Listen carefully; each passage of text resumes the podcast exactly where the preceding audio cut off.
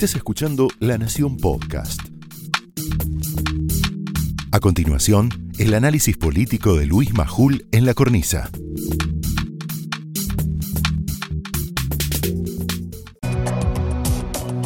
Buenas noches, ¿cómo estás? Nosotros felices. Te va a sorprender el título del editorial que tiene dos palabras y un signo de pregunta. ¿Alberto renunció? Entre comillas, ¿no? ¿Renunció? ¿Renunció a ser el presidente? Pero antes que nada, ahora voy a desarrollar la idea, antes de preguntarnos y preguntarte, si no crees que Alberto renunció de alguna manera, de alguna manera, al ejercicio efectivo de la presidencia, déjame contarte lo felices que estamos todos con la vuelta, bueno, con la vuelta especial domingo en la cornisa. Déjame que nos tomemos el atrevimiento de compartir en unos segundos la enorme felicidad que sentimos como parte de la nueva programación de La Nación Más. Ahí lo tengo a mi amigo Leuco, nuestro invitado de honor. Hola Alfredo, buenas noches. ¿Cómo te va, Luis? ¿Qué decís? Un gusto, ¿eh? No, un gusto tenerte acá. Vos sabés que desde que nos propusieron el año pasado formar parte de este sueño, yo supe, muchos sabíamos que no sería el único, que enseguida se sumarían grandes periodistas y productores colegas que defienden, más allá de los insultos, las amenazas, los aprieten, los mismos valores que defiende el diario La Nación.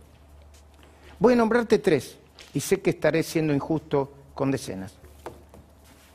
Uno es Alfredo Leuco, acá presente.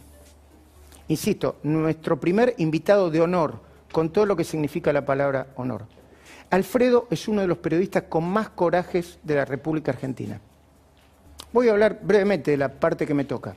Él ayudó a evitar, junto a Lanata, Longobardi, Nico Uñaski, Fernández Díaz, entre otros, que Cristina tuviera éxito en su intento de meternos preso, en su obsesión de producir la foto de un periodista detenido por 24 horas, 48 horas.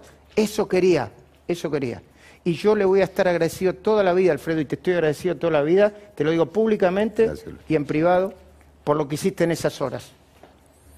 Que había que tener con qué, ¿eh? Y te puedo hablar también de Jonathan Viale, acá en La Nación. Desde que el presidente compartió en su cuenta de Twitter el insulto de gordito lechoso, Johnny viene aguantando la furia de los grupitos de tareas de Cristina y del Instituto Patria. Porque eso es lo que hacen. Te señalan y ellos empiezan. Pum, pum. Vos podés estar a favor o en contra de lo que dice, y ahora voy a nombrar a otro periodista, Eduardo Feynman, también acá con nosotros. Pero no podés negar que dice lo que piensa. Leuco, Jonathan, Eduardo Feynman son la representación de que estamos haciendo un gran equipo. En el caso de Eduardo, de nuevo, ¿te gusta o no te gusta? Lo que no puedo decir es que no es directo y lo dice. Fuerte, como corresponde. Yo quiero decir también que me siento muy feliz de compartir el trabajo con el otro mundo del periodismo donde me crié. Bueno, con Alfredo, con Jorge Fernández Díaz, el de la gráfica. Acá hay muchos compañeros que hacen lo que se debe hacer, sin miedo Voy a nombrar a tres de manera de ejemplo. Y en este contexto de un país con muchísima incertidumbre y en descomposición política, Diego Cabo, por ejemplo, es uno, quien con su investigación sobre los cuadernos dio lugar al expediente con más prueba de la historia reciente de la Argentina. Por él también está nervioso como están. Carlos Pañi, cuyos análisis tienen un impacto desusado en la conversación pública.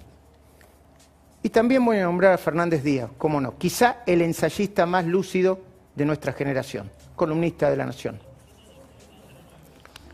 No es casual que estemos todos juntos tirando para el mismo lado. De hecho, Jorge Fernández Díaz va a estar dentro de un rato con José El Río y quizá hagamos un pase en donde compartamos con José, con Alfredo Leuco y con nosotros una conversación. No es casual que parte del oficialismo nos apunte y nos elija como blanco. Vos ya sabes que yo no soy un compadrito, pero miedo no les tengo, miedo no les tenemos.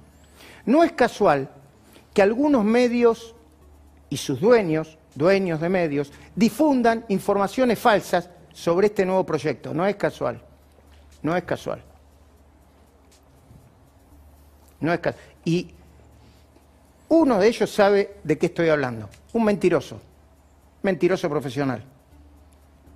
Yo le diría a ese dueño de medios que se mira al espejo porque se daría cuenta de que a la mayoría de nosotros, los que estamos acá, elegimos este lugar para trabajar con alegría, porque preferimos los ambientes no tóxicos. Tampoco es casualidad que estemos todos aquí en este momento crucial para la Argentina. Con un Alberto Fernández, y esta es una descripción política, que como escribió la pensadora Sabrina Ahmechet, recomiendo ese artículo de diciembre del año pasado, entre comillas, renunció a ser el presidente de todos. Vamos de nuevo. Alberto Fernández renunció a ser el presidente de todos. Decidió transformarse en el sinuoso líder de una facción. Un presidente que el primero de marzo le habló solamente a ella, a Cristina. Un presidente que detrás de ella o al lado de ella ataca fiscales y periodistas de manera brutal. Uno que parece haber abandonado la administración y la gestión de los asuntos urgentes. ¿Solo para qué? Para satisfacer los caprichos de impunidad de una sola persona. Vamos de nuevo, porque parece que una sola persona. pensemos juntos. Alfredo, una sola persona. Esto ya no es política. Estamos bailando con una sola persona. Impunidad y venganza, además, y un intento también de investir contra el propio sistema republicano. ¿no? Una sola persona. Eh, es impactante, no solamente una sola persona. A ver, una sola persona quiere decir monarquía, pero además son delirios, son los delirios de una sola persona. Hizo un análisis psicológico político muy interesante el viernes, Federico. Y encima estamos hablando de un presidente que estaría a punto de entregar, entre comillas, a una ministra moderada como Marcela Lozardo, moderada digo, no digo ni buena ni mala, para reemplazar a un talibán que piensa como Cristina, como Parrilli, como Máximo, como Moró, como Zaffaroni, como Eve Bonafini, y siguen las firmas. Un presidente que, insisto, ya debería haber intervenido Formosa. Creo que un periodista de la Nación le dijo en las últimas horas, estamos viendo con, cuidado lo que pasa en Formosa. Lo está viendo todo el país, señor presidente. Por mucho menos de eso, Néstor Kirchner y usted el jefe de gabinete, intervino Santiago Lestero en abril de 2004. Un presidente que no sabe cómo salir de la vergüenza del vacuna gay. Le decimos vacuna, vacuna vacunatorio VIP, tráfico irregular, como le dijo Alfredo Leuco, tráfico de vacunas. O decirle como quiera llamarlo. Un presidente que le debería haber pedido la renuncia, además de Ginés González García, escucha, de memoria te digo, ¿eh? a Carlos Zanini quien se hizo pasar por personal de salud e hizo vacunar a su esposa. Perdón, yo no pido la renuncia de nadie, en este caso sí. Que se vaya Zanini. Ese es un funcionario que no funciona, un cara dura, un ventajero. Que se vaya. Al ministro Ferraresi, que no solo se vacunó antes que nadie, sino que arregló las cosas para que su distrito, Avellaneda, las cosas que van a ir apareciendo en Avellaneda, en su distrito, Avellaneda, se inocularan, junto con Cristina, decenas de militantes. Un presidente que le debería haber puesto a, Hugo Moyano, viste que dijo Hugo Moyano, el dirigente ejemplar, otro mote, a Moyano, a Berbisky, a Berbisky, a Eduardo Valdés, entre otros. Como ejemplo, pero como los grandes ejemplos de ventajeros que pasan por encima de los médicos, los enfermeros y los adultos mayores para intentar salvarse primero en el medio del desastre. Un presidente que debería haberle exigido a Cristina que respete la división de poderes y ponga fin al estado de conmoción política que viene provocando en este momento tan excepcional. Perdón, que la detenga, que la detenga, que la detenga en, en su embestida, porque genera zozobra política y mucha. Por eso cuando decimos que estamos orgullosos de estar acá en la Nación Más, también te queremos decir y compartir con vos que desde hace un tiempo los periodistas, como nosotros, de muchos años, de mucho laburo, de mucho oficio, con errores, porque nos equivocamos todo el tiempo, no hacemos periodismo de guerra, como le sacaron de contexto y quisieron hacerle decir al querido Julio Blanco. Lo que estamos haciendo cada vez más es usar parte de nuestra energía para desarmar una nueva operación todos los días. Hoy ahí los muchachitos en las redes sociales me querían hacer una. Estamos obligados a hacer periodismo de verdad, de profundidad, de precisión, de presentarte informes de un alto impacto, como vas a ver ahora, pero de alta rigurosidad. Por eso hoy, en esta edición especial, además del mano a mano con Leuco, te vamos a presentar un informe muy potente, un informe global, completo, titulado con el paraguas de La pandemia del gobierno, dividido en tres capítulos. Escucha. Uno, las patrullas de parapoliciales del feudo de Infran. Un informe a cargo de Hugo Machiavelli. Escucha, ¿eh? Las patrullas de espías y parapoliciales de Gildo Infran. Otro informe, el caso de un maestro de Quilmes, escucha bien, con domicilio en la ciudad de Buenos Aires, que recibió la vacuna militante en Quilmes y reivindica esa barbaridad que hizo. Lo vas a ver en cámara por primera vez. Ese informe, esa entrevista, la hizo nuestro nuevo compañero Luis Gasulla, quien así le damos la bienvenida y después saludaremos.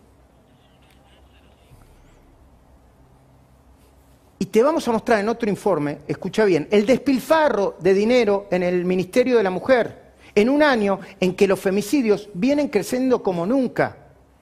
De nuevo, no sé por cuánto se multiplicó el aumento del presupuesto del Ministerio de la Mujer. Y los femicidios siguen creciendo. Nos lo va a mostrar nuestra compañera Agustina Girón. Pero además, Silvina Martínez te va a mostrar... ¿Te saludé, Silvina? Sí, te saludé, ¿no? No me acuerdo, pero por lo menos volvemos a saludar. Buenas noches. ¿Cómo buenas estás? Muy bonita estás, ¿eh? Ay, bueno, gracias. Sí. Vos también, Federico. Gracias, Luis. Sí. Gracias. Y Alfredo. Y, y también, claro. Recio. Lo vi a, eh, perdón, lo vi a Luis Gasulla, perdón que me voy, ¿eh? ahora voy y vuelvo. Lo vi a Luis Gasulla con un traje gris y una corbata roja, otro Gasulla. Bueno, Podemos hacer la jaula de la moda después. exactamente. Sí, cuando nos relajemos. Silvina te va a mostrar, con los papeles en la mano, cómo Cristina viola la ley. Pero, de nuevo, detengámonos, para que no pase desapercibido. Ella no quiere mostrar, aunque tiene la obligación de hacerlo, a quién recibe y para qué en el Senado de la Nación. Pero espera, no puede no hacerlo, está obligada a hacerlo, es nuestra servidora pública. Y nos quiere sumir en un mundo de oscuridad y de intriga. Tiene que mostrar, porque la ley lo obliga, la agenda para que todos sepamos a quién recibe y para qué recibe Cristina Fernández de Kirchner, no en su casa, aunque también algunos dicen que debe informar la- las, la- las reuniones personales, pero por lo menos en el Senado. Pero ahora vamos con la información de último momento sobre lo que está pasando en Formosa. Pongamos el tape y arranquemos el programa. Bienvenidos a esta nueva temporada de La Cornisa. Gracias por estar ahí. Esto fue el análisis político de Luis Majul en La Cornisa, un podcast exclusivo de La Nación. Escucha todos los programas en www.lanacion.com.ar. Suscríbete para no perderte ningún episodio. Estamos en Spotify, Apple Podcast, Google Podcast y en tu reproductor de podcast favorito. Seguí escuchando La Nación Podcast.